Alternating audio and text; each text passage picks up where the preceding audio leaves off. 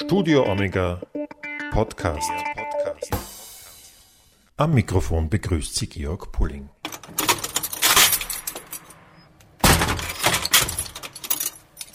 In dieser Podcast-Folge gehen wir ins Gefängnis.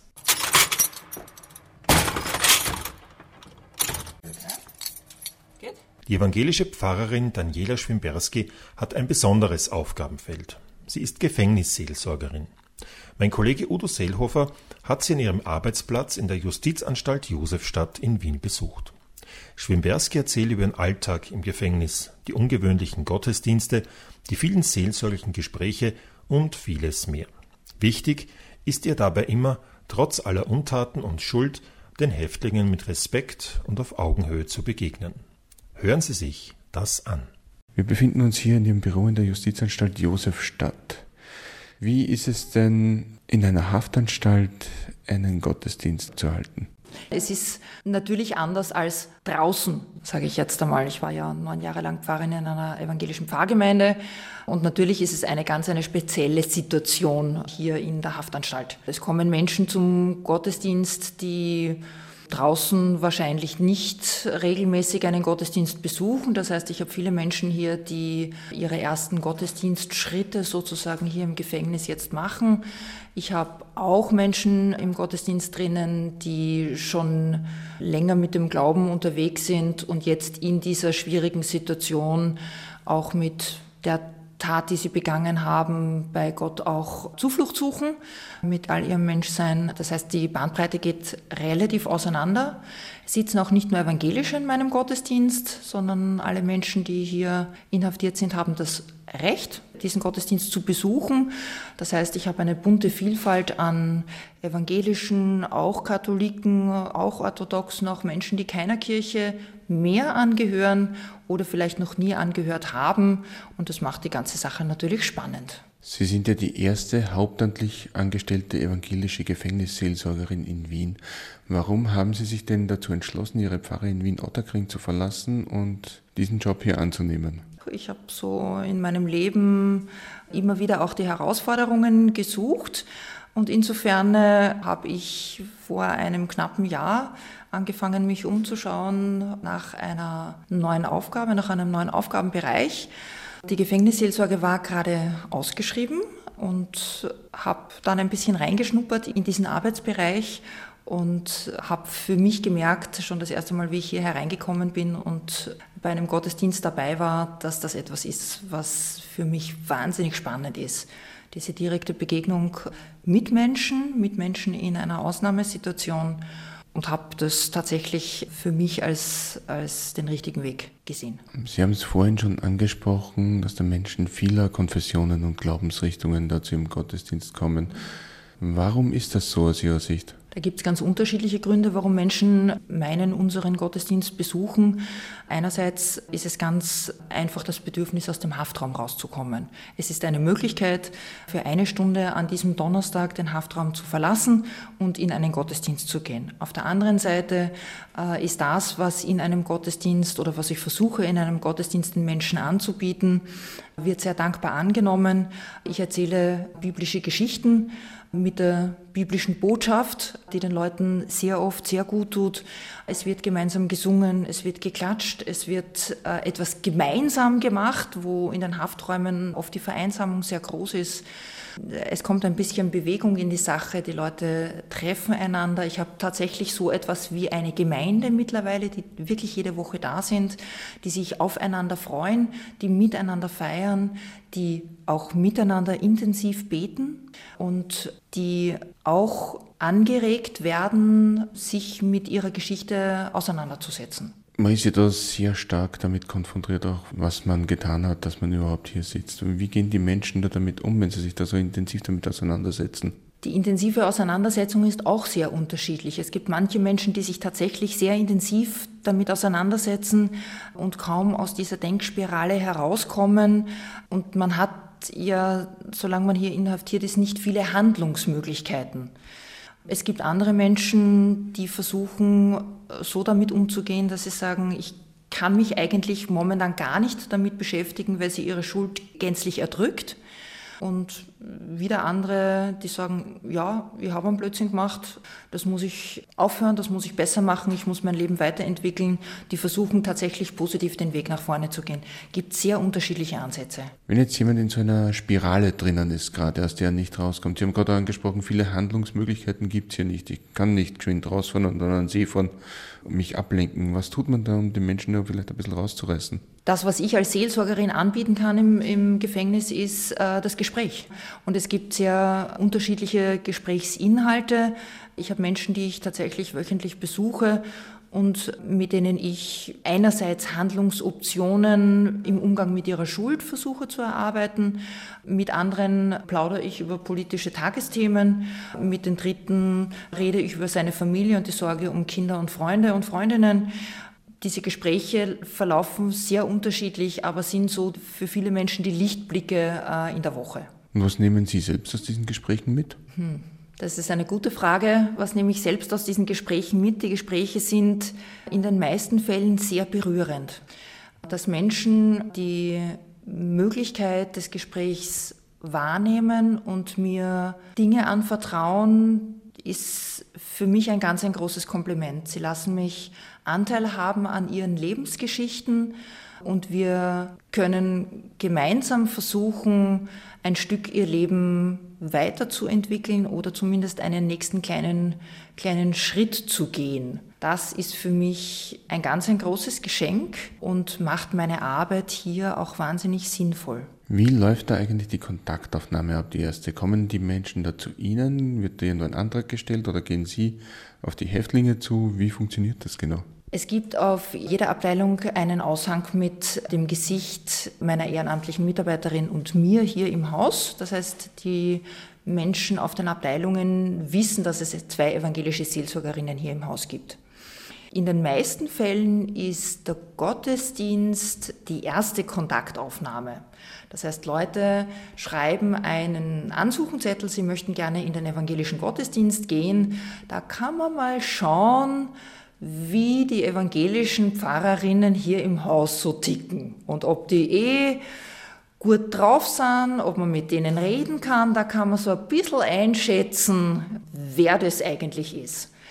Und wenn man dann mal so aus der Distanz geschaut hat, wer das ist, dann fassen manche den Mut, einen Ansuchenzettel zu schreiben und um ein Seelsorgegespräch zu bitten. Das geht dann wieder über denselben Ansuchenzettel mit der Bitte um ein Gespräch und bei nächster Gelegenheit schaue ich dann vorbei und dann schaut man, ob das passt, ob das gut läuft, ob das auch demjenigen tatsächlich was bringt. Also das ist, kann man eigentlich sagen, so ein bisschen ein, am Anfang so ein bisschen eine neugierige Skepsis dahinter, oder? In ganz vielen Fällen ist das so. Genau so ist es. Es gibt, wie gesagt, wenig Erfahrung mit Kirche, mit Pfarrerinnen schon überhaupt. Und Seelsorge ist auch irgendwie, allein der Begriff ist, ist oft so, so veraltet, womit Leute gar nicht wirklich was anfangen können. Genau, da muss man lieber mal aus der Distanz schauen. Und was fragen die Menschen dann so, wenn sie dann zu Ihnen kommen? Gefragt wird wenig, es wird erzählt. Und wie gehen Sie eigentlich mit den Geschichten um, die Ihnen da erzählt werden? Werden ja manche der Verbrechen nicht so ohne gewesen sein, oder? Das ist schon richtig, ja. Also einerseits ähm, ist immer die Frage, ob die Leute ihre, ihre Taten mit mir teilen. Das muss nicht sein in einem Seelsorgegespräch, sondern wir, wir sprechen über die Dinge, die den Menschen auf der Seele brennen und, und am Herzen liegen. Manche erzählen mir natürlich, was passiert ist äh, und warum sie hier sind. Und es sind Geschichten, die nicht ganz leicht sind, ganz klar, sonst wären sie ja auch nicht hier. Die Geschichten, die mir erzählt werden, gerade wenn es tatsächlich um die, um die Tat geht, sind natürlich nicht leicht zu hören. Trotzdem ist es mir ganz, ganz wichtig, den Menschen auf Augenhöhe zu begegnen und äh, sie nicht auf ihre Tat festzulegen, sondern sie als Mensch wahrzunehmen und mit ihnen gemeinsam zu reflektieren, wie es dazu kam und wie damit jetzt selber ein Umgang gefunden werden kann. Es geht natürlich ganz viel auch um die Frage der Vergebung, Vergebung von Gott, Vergebung von mir selber, wie kann ich mich selber wieder in den Spiegel schauen und gibt es in irgendeiner einer Art eine, eine Möglichkeit, mich bei denen, die durch mich zu Schaden gekommen sind, mich auch zu entschuldigen. Wie helfen Sie den Menschen denn eigentlich mit ihrer Einsamkeit hier herinnen auch umzugehen? Das ist sehr, sehr schwierig, weil Menschen hier natürlich in den Hafträumen auch mit den Menschen, die mit ihnen im selben Haftraum sind, irgendwie zurechtkommen müssen. Das kann manchmal ganz gut gehen. Es wird vom Haus her an und für sich schon darauf geschaut, dass die Menschen irgendwie zusammenkommen und ein Auskommen finden. Man kann auch Hafträume wechseln, wenn es gar nicht passt. Aber in vielen Fällen bleibt das Gespräch relativ oberflächlich. Man schaut, dass man irgendwie ein Auskommen hat, aber mit seiner eigenen Geschichte bleibt man, bleibt man alleine. Ich versuche den Leuten zumindest einmal in der Woche äh, ein Gespräch anzubieten, um sie in eine Auseinandersetzung hineinzuführen und ihnen dann auch einen Gedanken mitzugeben, mit dem sie sich dann beschäftigen können. Die Einsamkeit zu brechen als Seelsorgerin, das wäre, wäre wahrscheinlich zu viel behauptet. Was ist denn für Sie das Schönste an Ihrem Job? Das Schönste an meinem Job ist tatsächlich, wenn ein Insasse aus seiner Zelle heraustritt, mich sieht und anfängt zu strahlen und sagt, auf Sie habe ich schon gewartet. Also wenn man dann merkt, auch man wird ja auch angenommen und akzeptiert auch und die Leute freuen sich, wenn man gesehen wird. Die Leute freuen sich, wenn ich komme, weil ich dann weiß, dass für den Menschen jetzt die nächste Viertel, halbe Stunde, Dreiviertelstunde, Stunde ein Ausbruch aus ihrem Haftalltag möglich ist und sie sich erhoffen, mit mir da jetzt äh, ein gutes Gespräch zu führen und das Vertrauen da auch haben. Und wie genau läuft ein Gottesdienst hier in der Justizvollzugsanstalt eigentlich ab? Wenn die Menschen zum Gottesdienst kommen wollen, werden die ähm, eine gewisse Zeit vorher aus ihren Abteilungen, aus ihren Hafträumen abgeholt und zum äh, Gottesdienst zur Kapelle begleitet. Bis dann alle da sind sozusagen, beginnen wir mit dem Gottesdienst. Ich habe einen Organisten, einen Klavierspieler, der mir äh, den Gottesdienst musikalisch begleitet. Das ist ein großes Glück. Äh, hier in der Josefstadt. Und wir haben eine etwas vereinfachte Liturgie, aber wir singen, wir beten, es wird auch gepredigt. Den Evangelischen wird ja immer nachgesagt, dass sie besonders lang predigen. Ähm, das machen wir hier im Prinzip auch, nur dass eine Predigt ein bisschen anders läuft als in einer Pfarrgemeinde draußen. Die Predigt sieht meistens so aus, dass ich einen Impuls gebe, eine Geschichte erzähle und wir dann ins Gespräch kommen, wo ich tatsächlich die Leute auch einbinde und sie um ihre Meinung frage oder wir gewisse Geschichten mit der Methode des Bibliodramas ähm, aufarbeiten oder so. Es werden dann in fast jedem Gottesdienst auch äh, Kerzen angezündet. Die Insassen dürfen mit einem stillen Fürbittengebet eine Kerze entzünden und sie in eine Kerzenwanne stecken. Es endet dann der Gottesdienst mit einem Vaterunser und einem Segen und einem Abschlusslied. Und dann werden alle wieder zurück in ihre Hafträume gebracht. Eine Stunde Freiheit. Und wie kann ich mir das vorstellen, dass man da während der Predigt mit den Menschen ins Gespräch kommt? Das ist für mich als Katholik ist das was Ungewöhnliches, sagen wir es mal so. Wie läuft das dann genau? Ganz oft einfach so, dass ich eine Behauptung aufstelle und die Leute um ihre Meinung frage. Also ich habe gestern ähm, im Gottesdienst äh, die Geschichte vom verlorenen Sohn erzählt und habe einen Teil der Menschen gebeten, sich in die Rolle des Sohnes hineinzufühlen und einen anderen Teil der Menschen gebeten, sich in die Rolle des Vaters hineinzufühlen und habe dann äh, immer wieder unterbrochen und gesagt, wie würde der Sohn jetzt reagieren oder was denkt sich der Vater jetzt gerade. Also das ist eine Methode. Andere Methoden, wir hatten zum Beispiel vor Weihnachten ähm, einige Geschichten über die Maria und diese eigentlich ganz schwierige Situation, in die die Maria natürlich gebracht wurde durch diese Schwangerschaft, die sich keiner erklären konnte, noch nicht verheiratet, ein junges Mädchen. Das muss ja nicht ganz oder kann ja nicht ganz einfach gewesen sein damals für, für diese junge Frau. Da hat man gemerkt, dass manche von den Männern, die in diesem Gottesdienst sitzen, Väter sind, die auch Töchter zu Hause haben. Und die Reaktion war dann zum Teil sehr spannend. Da wird dann ganz kräftig hin und her diskutiert, was die, sie getan hätten, wenn die Tochter mit plötzlich einem Kind nach Hause kommt und so weiter und so fort. Also da entspannen sich, entspinnen sich ganz interessante Diskussionen und ganz neue Blickwinkel auf biblische Geschichten, die man so als studierte Theologin manchmal gar nicht zu denken wagt. Sehr, sehr spannende Diskussionen im Gottesdienst. Zum Beispiel, welche spannenden Blickwinkel? Jetzt bin ich neugierig. Zum Beispiel der Blickwinkel des Vaters von der Maria. Also es gab unterschiedliche Statements dazu. Es gab äh, Väter, die gesagt haben, naja, das Mädel braucht man immer nach Hause kommen. Es gab auch andere, die sagen, ähm, also ich weiß nicht, ob ich hier geglaubt hätte, wenn es mir die Geschichte erzählt hätte oder aufgetischt hätte, weil naheliegend ist ja eher was anderes. Aber natürlich ist meine Tochter keine Frage. Und andere gesagt haben, na, wenn meine Tochter mir das erzählt, dann wird das schon stimmen, weil meine Tochter lügt mich nicht an. Aber allein den Blickwinkel des Vaters von der Maria zu bedenken, kam mir ehrlich gesagt bisher noch nicht in den Sinn. Ich weiß nicht, wie es Ihnen gegangen ist. Eine interessante Perspektive. Ja, ist es definitiv, genau. Aber es ist ja, wenn ich das so höre, eigentlich müsste das der Traum jeder Pfarrerin, jedes Pfarrers sein, eine solche Gemeinde zu haben, wo jeder mitdiskutiert und mitredet und sich engagiert und seinen Standpunkt darlegt, oder? Äh, ja, im Prinzip ja. Ich glaube nur, wenn meine Gemeinde wesentlich größer wäre und wenn dann 100 Leute anfangen zu mitdiskutieren, dann käme ein ziemliches Chaos heraus. Also meine Gemeinde hier ist anzahlmäßig beschränkt und es erfordert natürlich einigen Aufwand, das Ganze auch wieder zu einem Ende zu bringen, den Sack dann zuzubinden, noch eine Botschaft hinten dran zu setzen und zu sagen, so und jetzt kommen wir zum nächsten Lied. Also wenn es dann wahrscheinlich 100 oder 150 Leute wären, dann würden Sie jetzt wahrscheinlich noch beim Gottesdienst von letzter Woche beschäftigt sein, oder? Genau so ist es, genau so ist es. Wobei die Justizwache-Beamten dann irgendwann den Gottesdienst einfach abdrehen und sagen, so jetzt ist Ende, weil der Nachtdienst beginnt und dann ist genug. Jetzt ist Schichtwechsel. Schichtwechsel und damit ist Ende, genau. Was ist, sind so die Sachen, wo Sie sich denken, das ist das Schwierigere an diesem Beruf hier, an dieser Berufung eigentlich auch? Ich glaube schon, dass es nicht jedem gegeben ist, hier herinnen zu arbeiten. Also allein die, das Gebäude, die Struktur, in der man arbeitet, ist eine gewisse Herausforderung, sage ich jetzt mal, um es nicht negativ zu formulieren.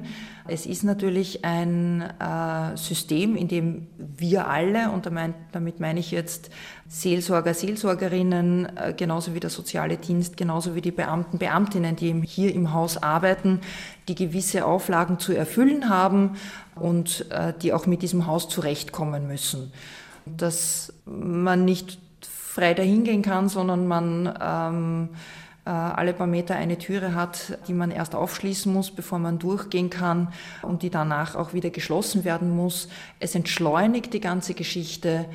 Das macht das System natürlich auch träge. Der Sicherheitsaspekt, auf den die Justizwachebeamte und Beamten, Beamtinnen zu achten haben, wird natürlich ganz groß geschrieben, ist auch wichtig, aber verunmöglicht natürlich auch viele Dinge oder macht viele Dinge schwieriger. Was zum Beispiel?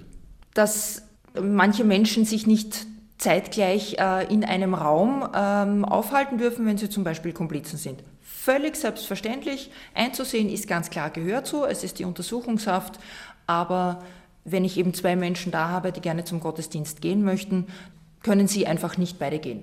Es ist vom System her so vorgesehen, macht Sinn, ist nachvollziehbar. Verstehe, ja.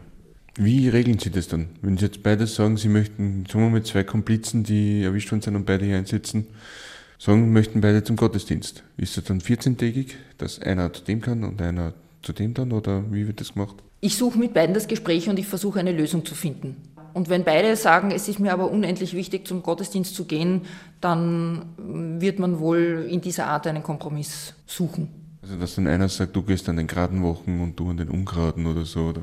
So ist es, genau, ja. Was hat Ihnen Ihr Vorgänger, der Matthias Geist, hat Ihnen der etwas mit auf den Weg gegeben? Der hat mir sehr, sehr viel mit auf den Weg gegeben. Vor allem, dass ich äh, von ihm die, die evangelische Seelsorge auf einem sehr hohen Niveau übernehmen konnte, war sehr fein. Dass die Arbeit gut aufgebaut war, dass die evangelische Seelsorge in allen Haftanstalten in Wien, in allen Justizanstalten in Wien einen ähm, hohen Stellenwert hat, man überall willkommen ist. Das hat mir den Beginn meiner Arbeit sehr erleichtert. Was muss eine gute Gefängnisseelsorgerin, ein guter Gefängnisseelsorger, was muss der mitbringen? Das, was hier wahrscheinlich das Allerwichtigste ist, er muss gut zuhören können. Er muss offen sein für die Menschen, denen er hier begegnet, in dem Bewusstsein, dass es Menschen sind, die Schuld auf sich geladen haben. Und er muss bereit sein oder sie muss bereit sein, diese Menschen trotz ihrer Schuld in ihrer Krise wahrzunehmen und anzunehmen, um da eine Entwicklungsmöglichkeit zu geben. Ist das dann auch ein besonderes Nachfolgen Jesu, der auch zu denjenigen gegangen ist, die am Rand der Gesellschaft gestanden sind? So empfinde ich das. Ja, also ich empfinde es tatsächlich so, dass ich das Gefühl habe, dass ich mit meiner Arbeit sehr nahe dran bin an dem, was, was Jesus uns aufgetragen hat. Ich bin mir nicht sicher, ob ich es immer 100 Prozent zu seiner Zufriedenheit dann auch äh, die Arbeit äh, machen kann. Aber ich bemühe mich, erlebe meine, meine Arbeit als dem Evangelium sehr nahe. Mit welchen Fragen kommen denn die Menschen, die erfahren, dass sie Gefängnisseelsorgerin sind? Mit welchen Fragen kommen denn die Menschen da von draußen auf sie zu? Es geht sehr auseinander. Viele Reaktionen sind so, dass sie sagen, boah, cool Gefängnis, ja. Andere sagen, boah, ist das nicht gefährlich als Frau, du in, im Gefängnis, das ist aber schon. Hm. Ganz oft kommt tatsächlich die Frage nach dem Gefahrenpotenzial. Viele Menschen finden diese Arbeit sehr spannend und können sich auf der anderen Seite aber auch überhaupt nicht vorstellen, was da eigentlich passiert. Das Gefängnis ist ja so eine, eine abgeschlossene Einheit, wo wenig nach außen dringt das natürlich die Neugierde der Menschen sehr wohl weckt. Insofern ist oder erlebe ich häufig ein ehrliches Interesse, wie es Menschen tatsächlich ergeht, die hier in Haft sind und was meine Arbeit beinhaltet. Reagieren da die meisten mit Verständnis und mit Neugier oder gibt es auch welche, die sagen, das verstehe ich überhaupt nicht, dass man das macht? Also ich gehe mal davon aus, dass die, die reagieren würden mit, ich verstehe überhaupt nicht, warum du das machst, nicht auf mich zukommen, weil die sich tatsächlich nicht ehrlich interessieren. Die gibt es sicherlich auch, nur mit denen rede ich wahrscheinlich sehr selten. Also das ist mir bis jetzt noch nicht wirklich untergekommen. Die, die mit mir das Gespräch suchen, die interessieren sich dafür und die hören sich dann gerne auch die Geschichten an, wie das hier im Gefängnis so läuft. Haben Sie das Gefühl, dass die Insassen sie anders behandeln, vielleicht weil sie jetzt die erste hauptamtlich angestellte Frau hier sind im Bereich der Seelsorge oder ist das so wie bei jedem anderen Seelsorger davor auch? Können Sie da was dazu sagen? Also wie gesagt, ich glaube, dass die äh, Mann-Frau-Thematik sicherlich eine Rolle spielt, aber ich glaube, dass es eine ganz große Rolle spielt, wie man auf die Menschen zugeht. Wie gesagt, ich habe eine ehrenamtliche Kollegin, die schon seit acht oder neun Jahren hier im Haus unterwegs ist, oder seit zehn Jahren fast jetzt schon, als evangelische Gefängnisseelsorgerin. Das heißt, ich bin auf den Gängen auch kein ungewöhnliches Bild. Es gibt viele Frauen, die im Bereich des sozialen Dienstes und es gibt viele Psychologinnen, äh, die hier im Haus arbeiten. Auch sind unter den Justizwachebeamten mittlerweile knapp 20 Prozent Beamtinnen. Also man ist als Frau nicht mehr so ganz was, was Besonderes, wenn man auf die Abteilungen kommt. Und dann kommt es eher, glaube ich, darauf an, eben wie man in seiner Person gestrickt ist und wie man auf die Leute zugeht und wie sie dann auf einen reagieren. In welchen Anstalten, in welchen JVAs sind Sie denn tätig? Ich gehe in äh, alle Justizanstalten Wiens. Äh, das sind insgesamt fünf Häuser. Ich bin hier in der Josefstadt, verbringe ich die meiste Zeit und besuche die anderen Haftanstalten, weil die auch wesentlich kleiner sind, ähm, in regelmäßigen Abständen. Und wie läuft so ein Tag, so ein Arbeitstag bei Ihnen ab? Das kann man in dieser Art und Weise überhaupt gar nicht sagen, weil jeder Tag anders aussieht. Es gibt Tage, mm, wo ich hier herein ins Büro komme und Bürokram zu tun habe. Listen schreiben, E-Mails beantworten, andere Dinge. Es gibt Tage, an denen ich mir tatsächlich vorgenommen habe, so heute kein Verwaltungsaufwand, sondern heute gehe ich äh, ins Gesperre, in die Abteilungen, heute gehe ich zu den Menschen und mache meine Besuche. Es gibt Tage, dafür bringe ich viel Zeit in den öffentlichen Verkehrsmitteln, um zwei Leute in einer anderen Justizanstalt zu besuchen. Es gibt Treffen mit Angehörigen, es gibt Treffen mit Haftentlassenen, die dann irgendwo draußen äh, stattfinden natürlich. Es gibt äh, Treffen mit Mitarbeitern. Es gibt von der evangelischen Kirche eine, eine Suppenküche sozusagen, die vier Tage die Woche offen ist. Auch dort bin ich immer wieder mit dabei, um mich mit Menschen zu treffen und dort einfach anwesend bin, um Gespräche anzubieten.